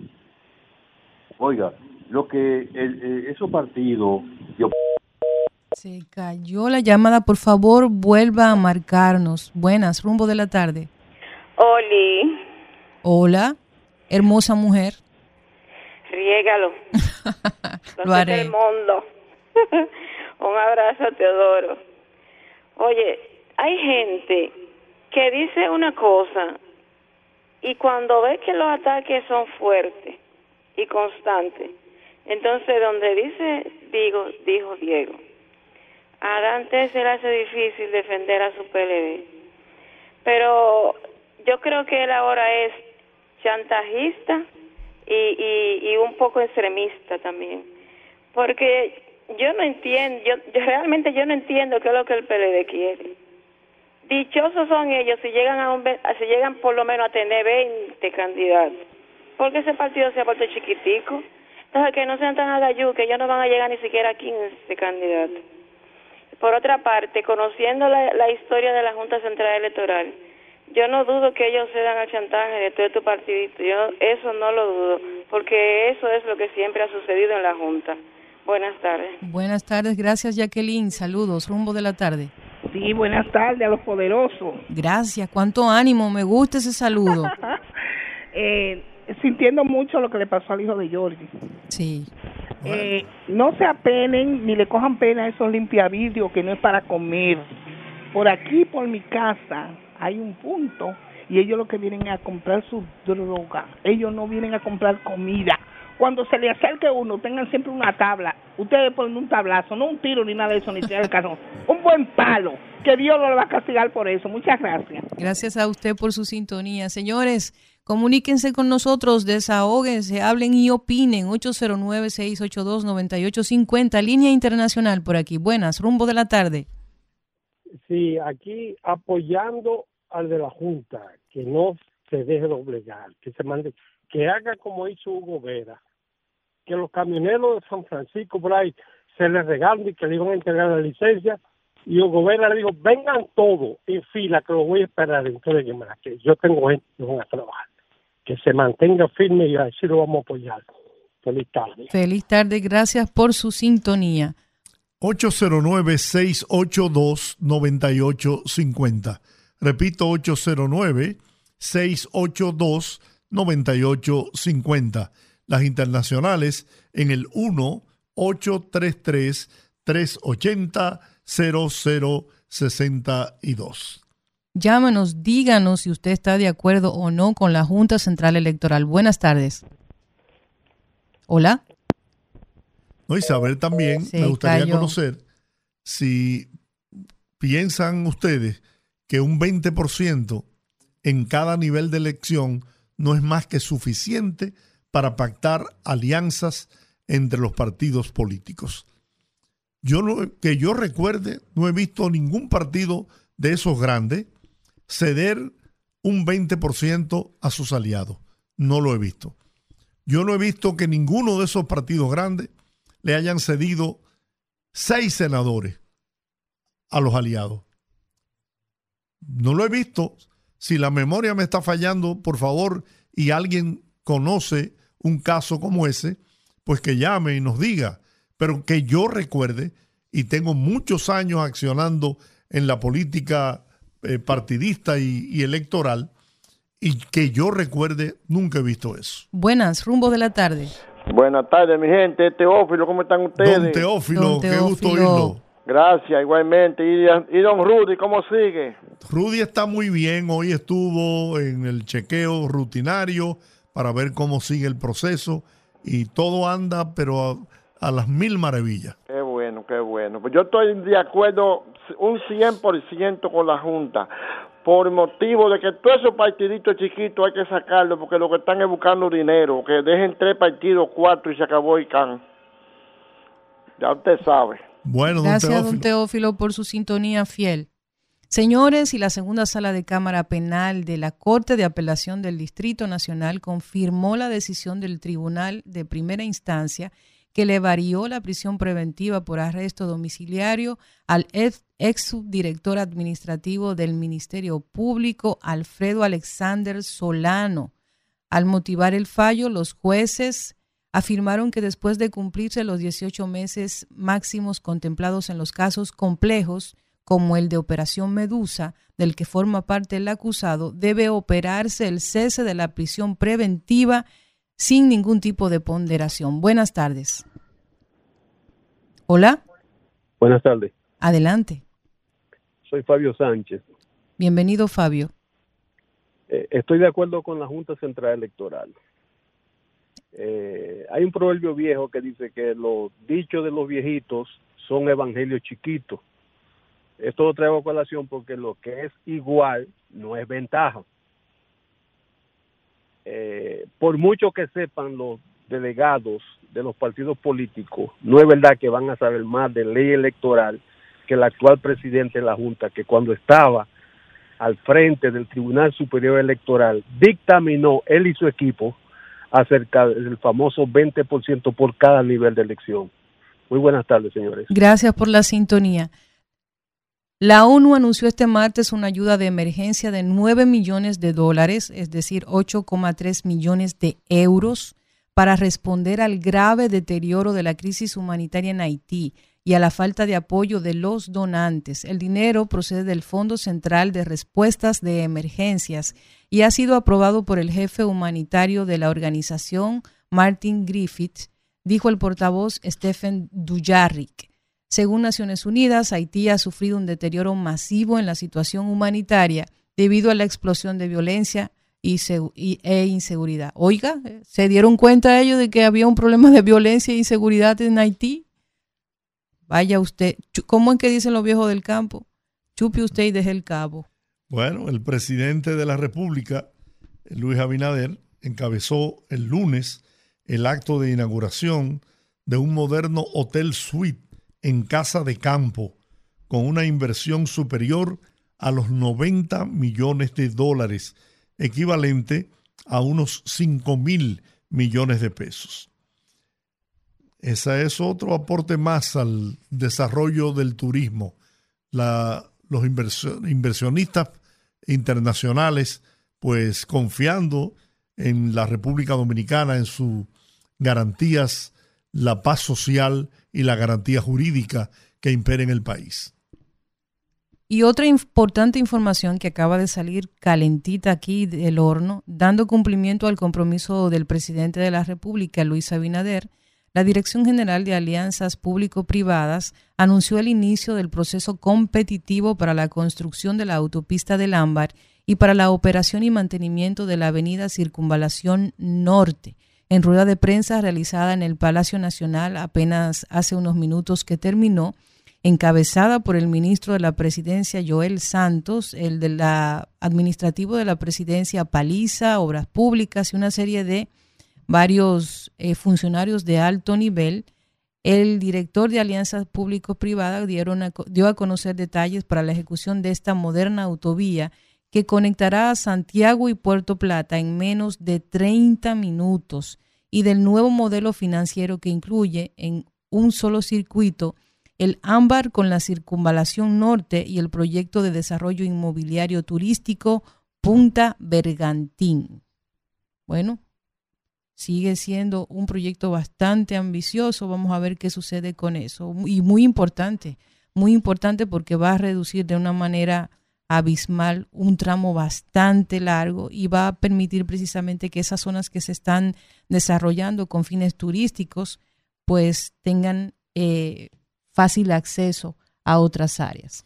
El Centro de Operaciones de Emergencia, el COE, incrementó a 20 las provincias bajo alerta por posibles crecidas de ríos, arroyos y cañadas, así como inundaciones repentinas o urbanas, debido a que los efectos de una vaguada continuarán generando nublados y aguaceros con tormentas eléctricas y ráfagas de viento. Son 11 las provincias en alerta amarilla y 9 en alerta verde. Santiago Rodríguez, Valverde, Santiago, La Vega, María Trinidad Sánchez, Elías Piña, Duarte, Monseñor Noel, San José de Ocoa y Montecristi están en alerta amarilla, mientras que en alerta verde están Monteplata, Dajabón, Hermanas Mirabal, Puerto Plata, Espaillat, Samaná, San Juan, Mayor y Asua. El Centro de Operaciones de Emergencia recomienda a las personas abstenerse de cruzar ríos, arroyos y cañadas que presenten altos volúmenes de agua y no hacer uso de balnearios, ríos en las provincias bajo alerta. Bueno, si tienen todavía alguna llamadita que quieran hacer, pueden comunicarse a nuestro número 809-682-9850. 809-682-9850 y nuestra línea internacional 1833-380-0062. Don Giorgi, esta mañana se dio cuenta de una información que me pareció que pasó sin pena ni gloria, pero que eh, yo entiendo que es algo sumamente importante. Y es que la Dirección General de Migración informó que repatriaron a varios miembros de pandillas que se encontraban aquí en República Dominicana y a mí me parece que, dada la relevancia de esa información, como que no se le prestó mucha información. Vamos a seguir hablando de ese tema para seguir tomando las llamadas. Buenas tardes. Olga. ¿Sí? Sabes que tú estabas hablando ahorita de, de la situación de la comunicadora Tamara Martínez. Sí. Ya a ese muchacho le pusieron tres meses de medida de coerción en Ohio. Así es. Pero además de eso, aparte del problema del síndrome de Estocolmo, esa muchacha tiene problema de alcoholismo, porque la mamá ha dicho hasta la saciedad y la gente que la conoce que ella es alcohólica y que él le alienta el vicio para aprovecharse de ella. Entonces yo no sé por qué la fiscalía sube eso y lo manda a los medios de comunicación o le dan esas informaciones porque ellos tienen que saber que eso es una enfermedad y que ella está enferma. Ella no le está defendiendo porque ella quiere, sino es que está enferma y que la manipula con eso. Yo estoy de acuerdo contigo. Yo por eso hice el comentario. Mucha gente se alegra a veces incluso de que de personas como ella que quizás no son tan populares por el tipo de comunicación que hacen, pero hay que ponerse por encima de la situación y entender que para mí esas declaraciones simplemente las revictimizan. Y que es un ser humano, sea, sea lo, ella puede ser lo que sea, puede trabajar en lo que sea, pero hay que ponerse en el lugar de esa madre y en el lugar de ella que también tiene hijos. Es un ser humano, es una persona. Buenas tardes. Gracias, Jacqueline. Bueno, el presidente va a asistir a la graduación de una de sus hijas en Estados Unidos. Estaba supuesto a salir esta tarde hacia Estados Unidos en compañía de su esposa, la primera dama Raquel Arbaje. ¿Sabes que a mí me, me, gusta ver ese tipo de acción del presidente? Porque muestra su, su calidad humana. Es un, es un padre que ha, ha demostrado por, por muchos años la calidad de padre que es, lo preocupado por sus hijos, por su madre, por su familia, por su esposa. Y eso es bueno porque eso muestra la parte humana de un hombre que en este momento es el primero entre los entre todos, ¿no? A mí me gusta que se, que él allá en su casa tiene tres mujeres y eso como que me hace sentir un poco feliz porque si él va a hacer cualquier cosa, él primero piensa en cómo hacer políticas públicas que ayuden también de, las mujeres. Tenemos otra llamada. llamada. Buenas, rumbo de la tarde. Algo buenas. Sí. Sí, miren, cuando ustedes ha- hablan de que alerta roja, amarilla, verde, que uno no sabe bien lo que es eso, pero yo, pero yo quiero saber si aquí en la capital va a llover mucho o no. Eh, según Francisco Holguín, este fin de semana las lluvias aumentarán para parte de, de la capital, de la zona de la capital, pero que desde ahora mismo, en este momento, hasta el fin de semana, en la zona norte, en el Cibao Central, está lloviendo y está lloviendo duro. Busquen las imágenes en las redes que están disponibles. Desde Samaná hasta Santiago, toda la zona norte. Nosotros, aquí yo le estoy haciendo yuca a un aguacero porque a mí me gusta que llueva. Yo sé que pasamos trabajo en el tapón y me disculpan lo que pasamos trabajo en el tapón, pero a mí me gusta que llueva. A ver si baja un poquito este calentón que estamos sintiendo. Buenas, rumbo de la tarde. Muy buenas tardes, ladies and gentlemen. Rafael, Tú bienvenido. para llamar Rafael cuando ya el programa se termina. Y yo ¿Eh? esperando esa llamada de Yo creo Rafael desde a temprano. que tú lo haces. Miren, eh, eh, eh, ustedes saben que yo, eh, el presidente dominicano no es tanto de mi devoción por muchas razones, pero miren, yo mirando las construcciones que está haciendo en tres años y todas esas cosas, era- la verdad es que esta gente no estaban robando mucho dinero a nosotros, porque mira, en tres años un montón, un montón de vainas ese hombre ha construido ahí y que esta gente le tomó años hacer eso. Y, y, y tiene, él tiene muchas cosas buenas, el presidente, eso de su familia, no como el tipo este que anda con el saco lleno de gato ahí. De que gatos. no tiene fam sí, no tiene familia. El que anda con el saco lleno de gato. Ese caballero no tiene familia. ¿Y cuál, cuál es ese, Eh, Rafael? Drácula, el dueño de la fuerza del puerco. Ah, ok. Ay, Rafael, mío, llama vale. temprano, por favor, que ya se nos agotó el tiempo. Y, que, y queremos Pero oírlo, estoy Rafael. desarrollando, estoy desarrollando el tema. Pero mañana Estoy te de- espero temprano. ¿Está bien? Gracias. Sí, saludos para Rudy Rudísimo. Muy bien. Señores, terminamos. Gracias. Hasta mañana. Bendiciones. Rumba 98.5, una emisora RCC Media.